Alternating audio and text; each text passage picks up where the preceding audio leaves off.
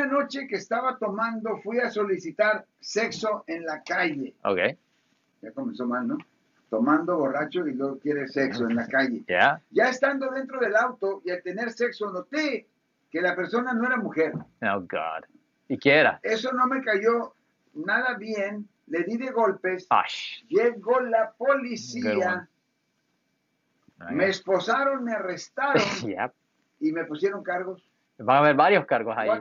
Número uno, por estar emborrachado en público. Eso conlleva una pena potencial de hasta seis meses en la cárcel bajo el, y bajo el Código Penal, sección a ver, 647F. También la solicitación de prostitución. Ah, ahora, teniendo sexo con una prostituta no es ilegal. Es la solicitación, el acuerdo, el arreglo, el trato, la negociación de dinero. ¿Cuánto me cobras por esto? ¿Cuánto me cobras? Ese es la- el delito. Eso conlleva una pena también de hasta seis meses en la cárcel bajo el Código Penal, sección 647B, de burro, como dijera mi mamá, burro.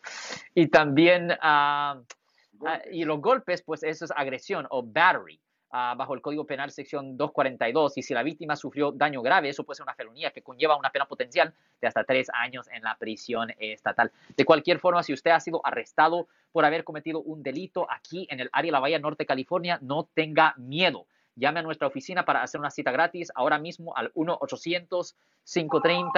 1-800-530-1800. De nuevo, 1-800-530-1800.